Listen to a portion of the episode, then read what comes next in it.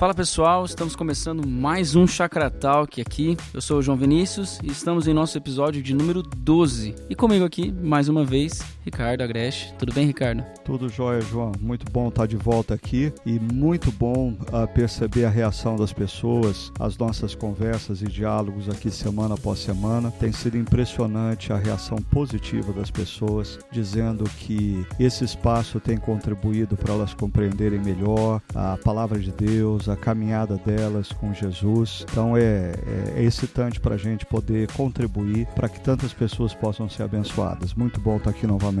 Esses dias eu estava conversando com uma amiga minha e ela está se motivando agora de produzir um próprio programa, um próprio podcast, falar das ideias dela. É, é muito interessante esse, esse meio que a gente está tá trabalhando aqui, né? E a gente instiga ou deseja que você participe com a gente aqui nesse, nesse momento, você que nos ouve. É só mandar sua pergunta para chakra.org/talk e aí a gente vai poder ver qual é a sua dúvida e conversar um pouco sobre aquilo que está no seu coração. E eu acho que é muito importante para você que, que escuta o João falando sobre a enviar sua pergunta, é por favor, não considere a sua pergunta como tola ou insignificante de jeito nenhum. O que a experiência tem mostrado para a gente aqui é que a sua pergunta é a pergunta pergunta de muitas outras pessoas. É, muitas outras pessoas são abençoadas quando alguém envia para a gente uma dúvida e a gente pode discorrer, conversar ah, sobre essa dúvida. Eu não sei se você sabe, João, mas cerca de duas semanas atrás, na nossa comunidade, eu recebi um casal que eles não são é, evangélicos cristãos, mas eles vieram conhecer a comunidade porque chegou até eles ah, esse podcast. Eles ficaram tão interessados na abordagem, na maneira como a gente estava tratando a Bíblia, que eles vieram para conhecer. E agora, já por dois domingos seguidos, eles têm estado com a gente. Eu acho que são frutos muito significativos que a gente tem visto e que anima a gente, né?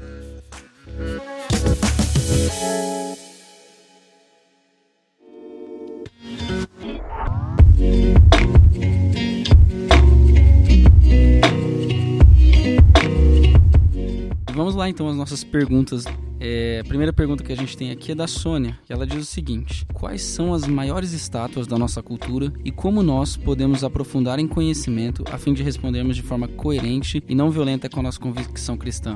Obrigado, Sônia, pela sua pergunta. É só para que as pessoas entendam, é, essa pergunta emerge de uma reflexão que foi feita baseada em Daniel capítulo 3, que foi a quarta reflexão da série Fé no Exílio, aonde todos os súditos, os, as principais autoridades da Babilônia, são desafiadas pelo rei Nabucodonosor a se curvarem e adorarem é, aquela grande estátua de 27 metros de altura, uma estátua de ouro e que representa grandemente a cultura babilônica, o poder e a influência da Babilônia sobre as demais pessoas. Dito isso, a, a Sônia está perguntando quais são as estátuas da nossa cultura que nós somos desafiados a nos curvarmos diante delas. Ah, eu diria, como eu já tenho dito há algum tempo, que ao meu ver, o maior ídolo da cultura atual se chama autonomia. Toda, especialmente a geração mais jovem, tem sido é, desafiada a viver de uma maneira autônoma, ou seja, não depender de ninguém, não depender de seus pais, não depender dos seus mentores, não depender da geração anterior e principalmente não depender de Deus. Numa cultura onde a autonomia é a, a talvez a maior estátua, sempre que pessoas se deparam com princípios e valores cristãos, essas pessoas se sentem agredidas porque elas querem fazer tão somente o que elas desejam fazer. E eu acho que associada a essa grande poderosa estátua da autonomia em que essa geração, a nossa geração, tem sido desafiada a se curvar e adorar, existem algumas estátuas periféricas, mas que estão ligadas à questão da autonomia, como por exemplo é, o sucesso profissional. Mas na caminhada pelo sucesso profissional, essa geração tomada pela autonomia, ela também quer uma caminhada uh, independente. E aí a gente vê, é interessante, por um lado é, é muito bom, nós vemos o fenômeno cultural das startups. Através das startups, inúmeras uh, boas ideias têm ganhado forma e boas empresas têm surgido, mas a gente não pode também deixar de considerar que a cultura startup emana é, de uma geração que uh, não quer trabalhar para os outros, não quer ter chefe. Então, o, o, sujeito com seus 22 anos de idade, ele quer começar a própria empresa dele. Uh, volto a dizer, por um lado é positivo, é inovador, é empreendedor. Aí eu acho que vale a pena o jovem considerar isso. Mas por outro lado, existe um pouco dessa motivação pela autonomia. Eu não quero depender de ninguém, eu não quero me submeter a ninguém, eu não quero estar debaixo de ninguém. E uma outra dimensão aonde essa questão da autonomia é, vem à tona é na, na, na, dimensão da sexualidade nos nossos tempos. A pessoa quer, na área da sexualidade, ser tão autônoma, tão autônoma, que ela ah, se acha no direito de definir até mesmo qual é a sexualidade dela, o que ela vai fazer da sexualidade dela e ninguém, ah, ela não tem que prestar contas a ninguém, nem muito menos, aí principalmente a Deus, que estabeleceu princípios muito claros acerca da sexualidade. Então, eu acho que a grande estátua da nossa cultura é a autonomia, que nos leva a uma desconexão das pessoas ao nosso redor, ah, daqueles a quem nós deveríamos nos submeter, daqueles com quem nós deveríamos aprender e, principalmente, nos leva à rebeldia para com Deus Criador, o Deus Redentor, que nos dá princípios eh, orientadores que não são princípios castradores da nossa felicidade. Os princípios que Deus apresenta na palavra dele, eu gosto sempre de repetir a frase de Deuteronômio, são princípios que nos são dados por Deus para que tudo nos vá bem. Aí, quando nós assumimos essa postura da autonomia, nós tomamos uma série de decisões a partir do nosso próprio coração e as coisas desandam e nada vai bem. E muitas vezes, depois que a gente colhe os frutos da nossa própria autonomia, a gente quer culpar Deus pelo que aconteceu. Então, eu creio que ah, a gente precisa estar muito atento a essa grande estátua da autonomia que nós temos diante de nós, eh, na nossa cultura ocidental e na nossa geração. É, eu penso até que a autonomia ela acaba cobrando o seu preço, que é a própria solidão. E a gente vive numa geração onde é, muito se fala sobre questões relacionadas à solidão. As pessoas estão cada vez mais sozinhas, mesmo a gente tendo tanta gente no mundo, né? E uma coisa interessante do texto de Daniel que eu percebo é que os, eles estão juntos no seu compromisso. Eles não estão sozinhos. É, resistir diante da, dessas estátuas é algo que a gente faz em comunidade, né? A importância que Deus nos dá né, dentro da própria, da própria Bíblia de que não é bom que ninguém esteja sozinho, é bom que nós tenhamos companhia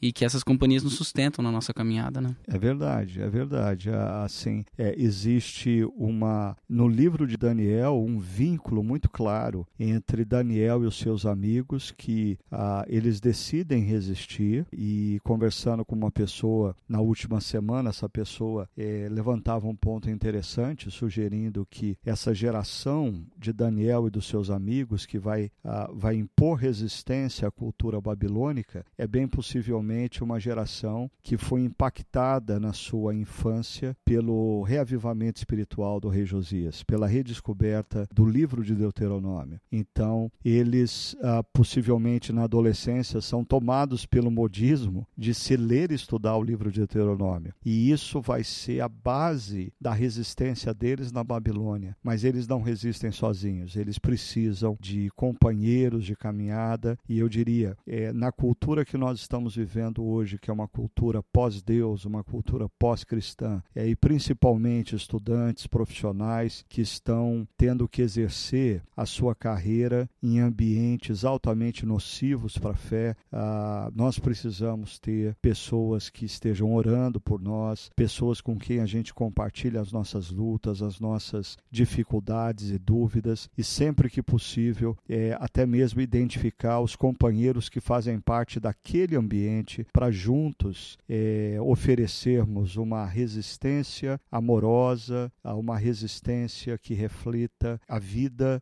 de Cristo em nós. E pensando sobre essas estátuas, é, quando a gente olha para isso, a gente percebe coisas que são negativas. A autonomia se torna aqui uma, algo negativo. Mas também coisas boas da vida, como família, trabalho, engajamento político ou social, podem se tornar também ídolos no nosso coração. E a Ellen ela pergunta aqui pra gente assim: como nós podemos nutrir um amor tão grande pelo evangelho e por Jesus de forma que ele ocupe o centro do nosso coração? Ela até complementa, ela fala assim: ou como organizar nossos amores por essas coisas sem perdermos o foco em Jesus. Joia, Ellen. Eu, eu, a pergunta da Ellen me faz lembrar a Santo Agostinho, que define pecado como amor fora de ordem. Amor fora de ordem. É, às vezes, por exemplo, não existe nada de errado eu amar a minha profissão, amar o que eu faço. É, mas está completamente errado quando eu amo mais o que eu faço do que eu amo a minha esposa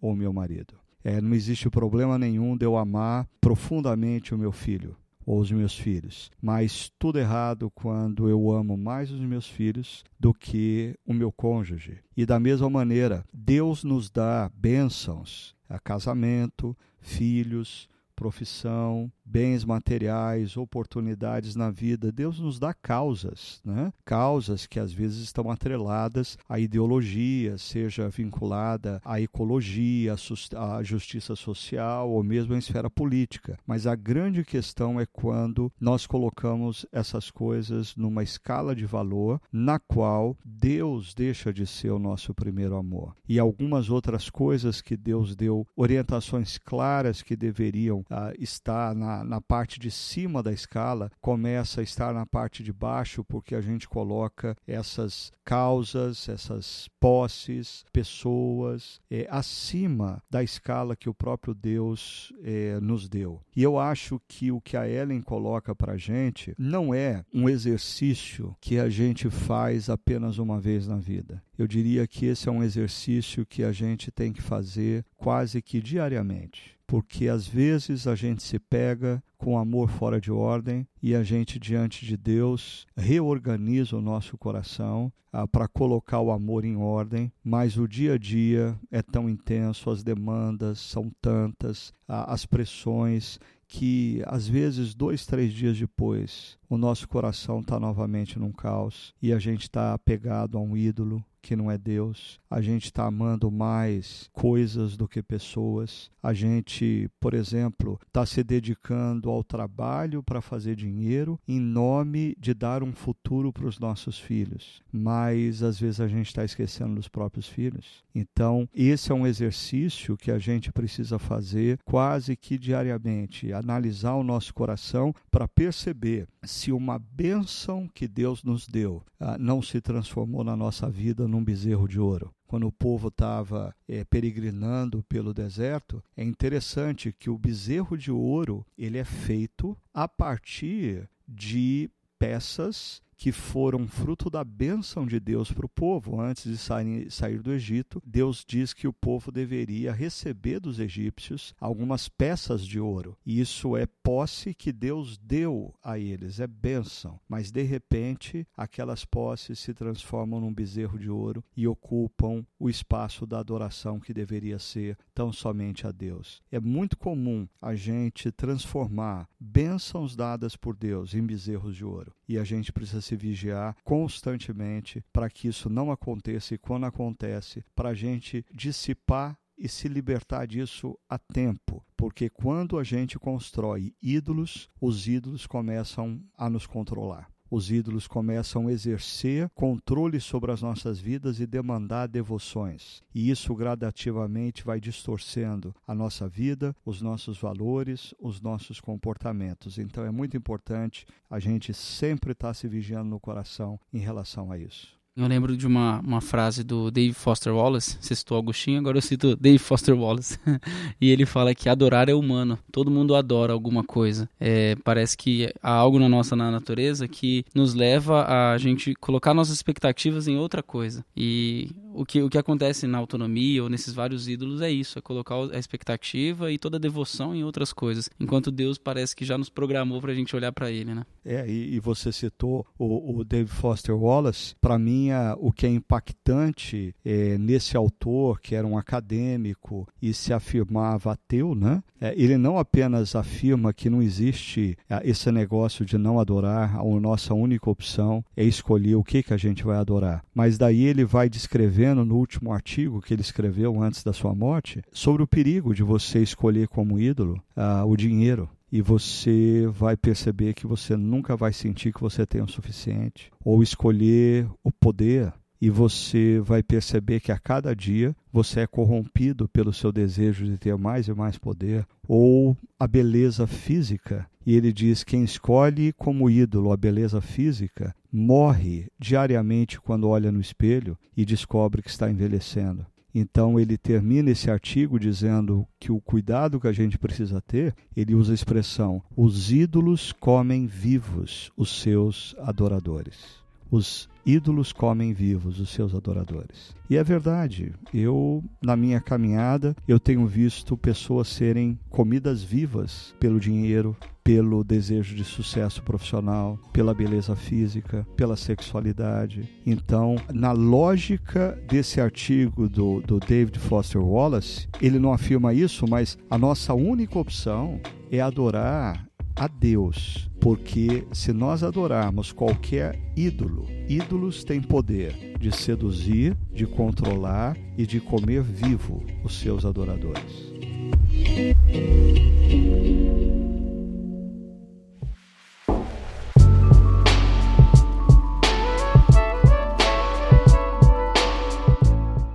Uma história que me, me vem à mente aqui é a do. a que o Neil Gaiman retrata na série Deuses Americanos. Não sei se você, já ouviu falar, mas ele, no seu livro, ele vai falar sobre uma, um embate entre grupos de deuses que estão no nosso, na, no nosso mundo. E ele fala dos deuses antigos e dos deuses novos. E aí você tem aqueles deuses mais lendários e mitológicos, Odin e todo o resto. E você tem também os deuses novos, que são a tecnologia, a globalização, a sexualidade e outras coisas. Mas o interessante disso, desse dessa história é que os deuses estão realmente se matando pela devoção dos humanos. E eles estão a todo tempo se enfrentando e buscando formas de se sobreviver a partir da devoção desses é, dos humanos. Então é interessante como na, nessa sacada do autor ele, ele coloca realmente o que os ídolos, o que essas forças podem ter na vida da, daqueles que os que entregam sua adoração e sua devoção. E aí você entrou numa área que me fascina, que é a mitologia grega. É, eu sempre fui fascinado pelas histórias que envolvem a mitologia grega e, ao mesmo tempo, gosto muito de olhar é, para a cultura e tentar entendê-la. E uma coisa que eu percebo é que nós, com a mentalidade moderna ou pós-moderna, temos o hábito, né, como nós fomos altamente influenciados pelo método científico, então a gente olha tudo ao nosso redor de maneira concreta e a gente nunca para para pensar que existem ainda forças por detrás das coisas, por detrás de toda sexualidade deformada, de, descomprometida, toda sexualidade sem aliança, sem compromisso, existe a, a influência de Afrodite. Forças diabólicas por detrás, convidando e seduzindo pessoas a usarem a sua sexualidade de maneira errada. Quando eu vejo noticiários ah, acerca da fome na África, matando crianças, crianças que não têm o alimento, ah, me lembro do, do deus cananeu Moloque, que ele ah, se satisfazia com o sacrifício de crianças, ou por exemplo, quando nós observamos na nossa sociedade um apelo tão grande para que as pessoas desenvolvam um padrão estético muscular, ou seja, por detrás, muitas vezes de pessoas que estão fazendo disso a sua razão de viver, existe um deus grego chamado Apolo. Essas forças, que eu diria satânicas, elas estão por detrás até mesmo da tecnologia, porque existia o deus da tecnologia na mitologia grega. Tudo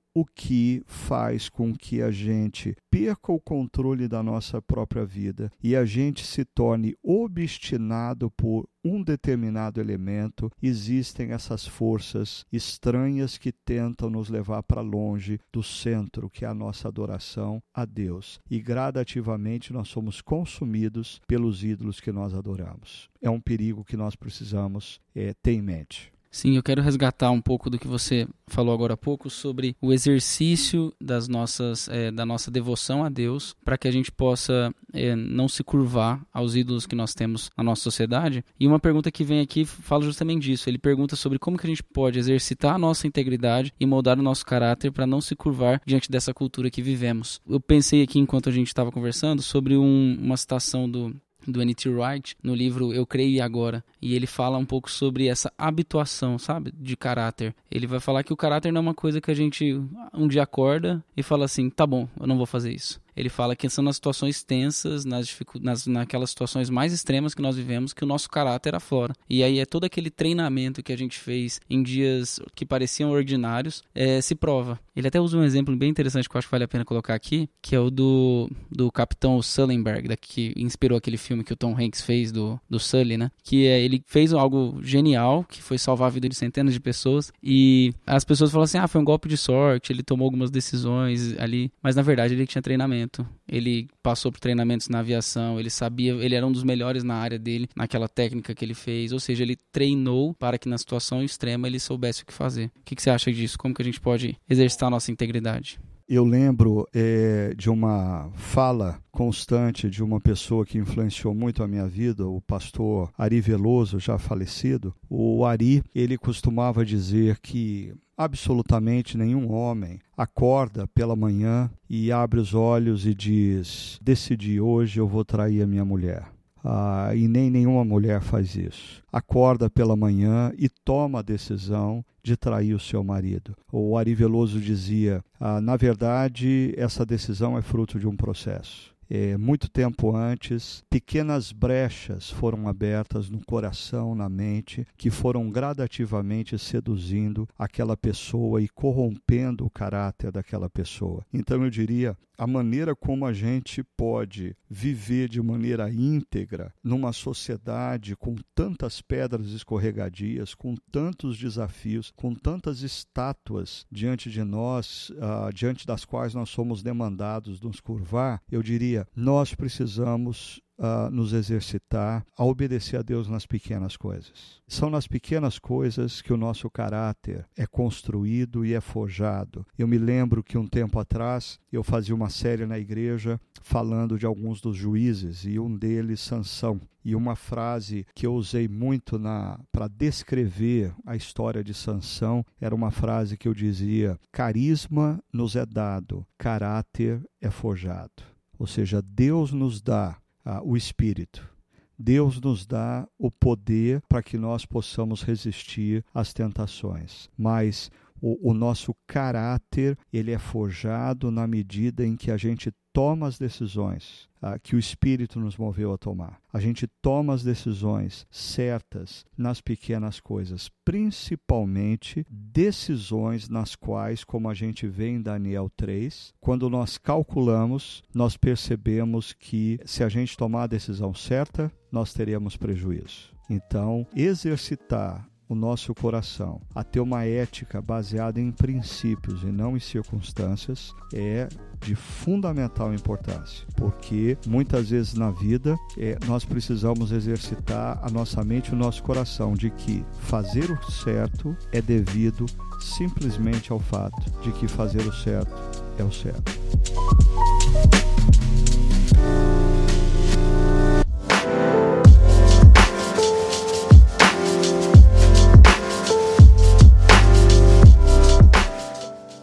Temos uma pergunta aqui que eu acredito que reúne todas essas situações que a gente tem conversado e ela coloca um cenário que eu acredito que muitas das pessoas que nos ouvem ou já passou, ou vai passar, ou está passando. Eu vou ler aqui esse, esse relato.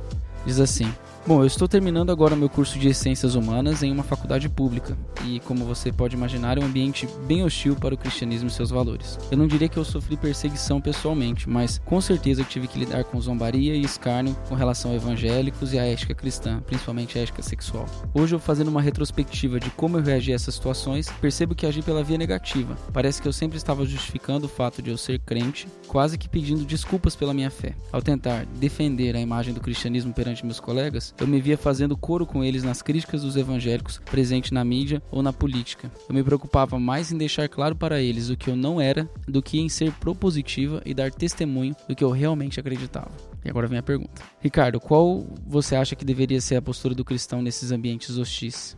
Bom, primeiro eu acho que é, na segunda reflexão dessa série, Fé no Exílio, se não me engano, eu é, pontuei algo que me foi instigado né, pelo Dave Ferguson, e aí eu, eu até brinquei que eu fiz uma pequena mudança quando ele oferece para a igreja dele o acróstico bless, que é uh, abençoar, bênção em inglês. Eu acho que para nós cristãos, é, especialmente aqueles que se afirmam reformados, uma reflexão que a gente precisava é, fazer é que quando nós fazemos a pergunta, quando a igreja emerge na história, se você se afirma um cristão reformado, a sua resposta vai ser em Gênesis 12. A igreja emerge na história quando Deus chama um homem chamado Abraão. E a pergunta consequente é: qual é a, a, a, missão que Deus dá a esse homem, ou seja, ao povo de Deus quando emerge na história? E a missão é: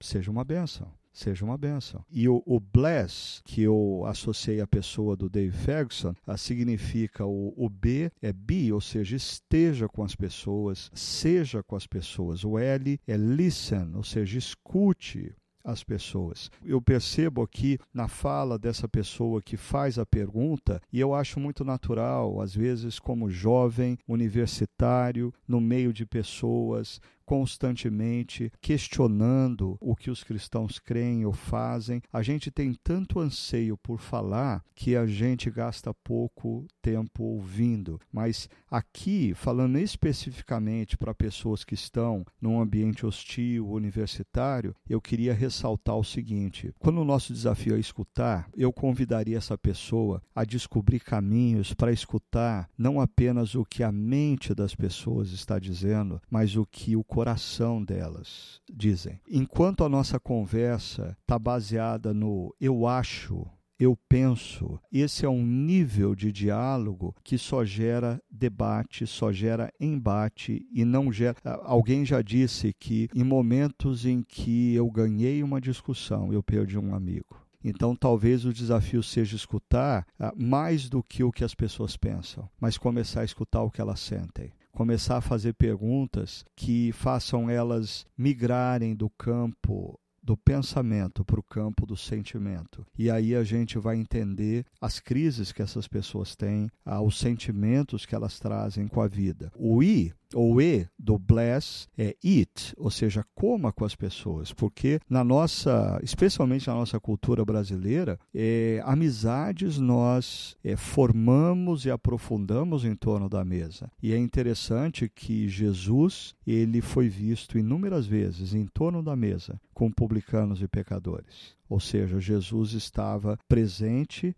ouvindo, comendo com eles, e aí vem o primeiro S do bless, que é service, ou seja, sirva. Se você está com as pessoas e você começa a entender as carências de coração dessas pessoas e construir amizade com elas, você vai ter oportunidade de servi-las. E aí sim, chega no último S que é o share, compartilha a sua fé. Eu acho que quando nós convivemos com pessoas, escutamos os seus sentimentos, ah, comemos a mesa com elas, passamos a servi-las nas necessidades, certamente vai existir um momento em que essas pessoas vão parar e perguntar para a gente: mas por que, que você faz isso? Por que, que você está fazendo por mim o que ninguém até hoje fez por mim? Por que, que você se interessou pelos meus sentimentos? Ah, ou seja, eu acho que a caminhada de um cristão num ambiente nocivo à fé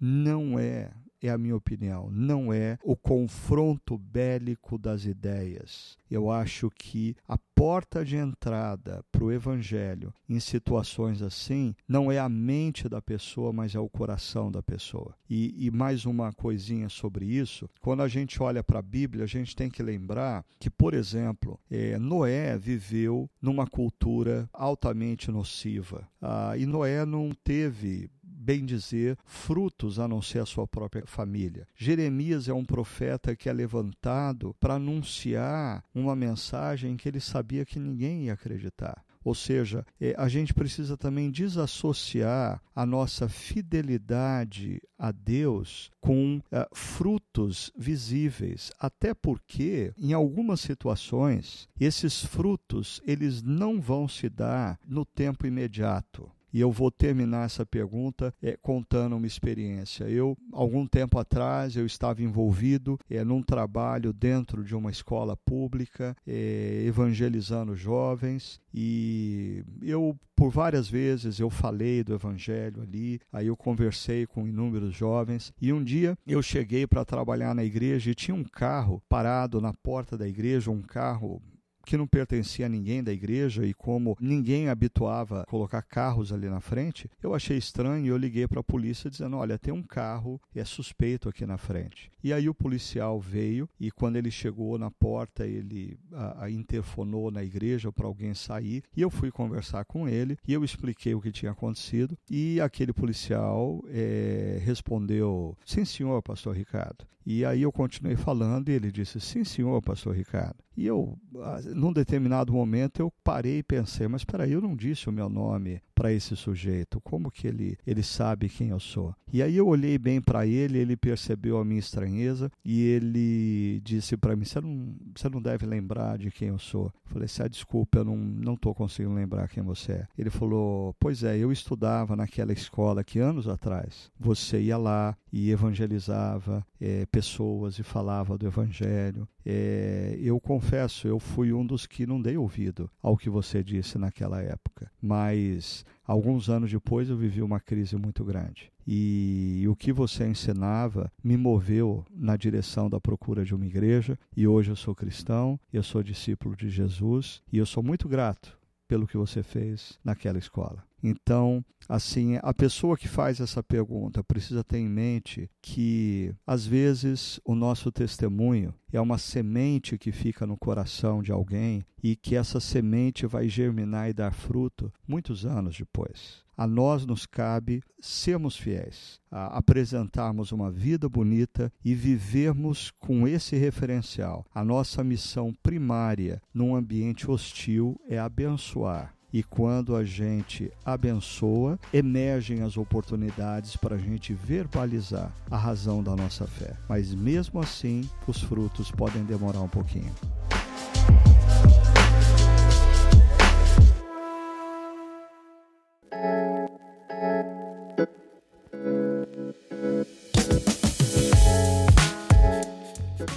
Bom, Ricardo, sim, que Deus nos ajude a, vivermos nesses ambientes hostis, mas sendo testemunho e abençoando os lugares onde nós estamos. Eu acredito que esse acróstico aqui ele resume bem a nossa ação, ou boa parte da nossa ação neste mundo. E a gente precisa lembrar, João, que a gente vive numa sociedade onde mais e mais é, o número de pessoas que não apenas não crê na fé cristã, mas que vê a fé cristã como algo hostil, principalmente numa sociedade é, que quer construir valores a partir da autonomia humana, é, é essencial que a gente se abra para a necessidade de fazer da nossa principal marca na relação, especialmente com aqueles que discordam de nós, fazemos da nossa marca principal a compaixão, o amor, o nosso desejo de abençoá-los. E aí no tempo certo, eu, eu acho que assim, quando a gente opta pelo debate, nós fazemos inimizades. E às vezes eu percebo nessa relação com pessoas não cristãs que diálogos, que conversas travadas num determinado momento, num ambiente de respeito, posteriormente, num momento de crise, a ideia, o conceito que você semeou, germina e floresce. Então, nós precisamos fazer em ambientes hostis como a sociedade que nós estamos vivendo, da nossa marca principal, o amor e a compaixão. E compartilharmos o Evangelho, sim, mas no contexto da sensibilidade, do serviço, da amizade e temos em mente que às vezes elas vão resistir, mas quem sabe anos depois a semente colocada germine e dê frutos. Bom, estamos chegando ao fim de mais um episódio do nosso podcast. Quero agradecer ao Ricardo por estar aqui com a gente e também quero agradecer a você que tem nos ouvido aí, tem nos acompanhado durante todo esse tempo. E a gente queria agradecer também o Aquila, que está aqui na técnica com a gente, a semana após semana, e o pessoal talvez não conheça, mas o Aquila, ele não apenas cuida aqui da nossa técnica, mas muitas vezes ele contribui com o nosso conteúdo. Quando eu dou resposta errada, que ele manda parar e ele manda eu refazer a resposta. Eu agradeço ao Aquila pela presença dele aqui com a gente também. É isso aí. Que Deus abençoe muito a sua vida e que esse conteúdo alcance seu coração, te ajude na sua caminhada e te ajude também você a ser bênção onde você estiver. Um grande abraço, até o próximo episódio.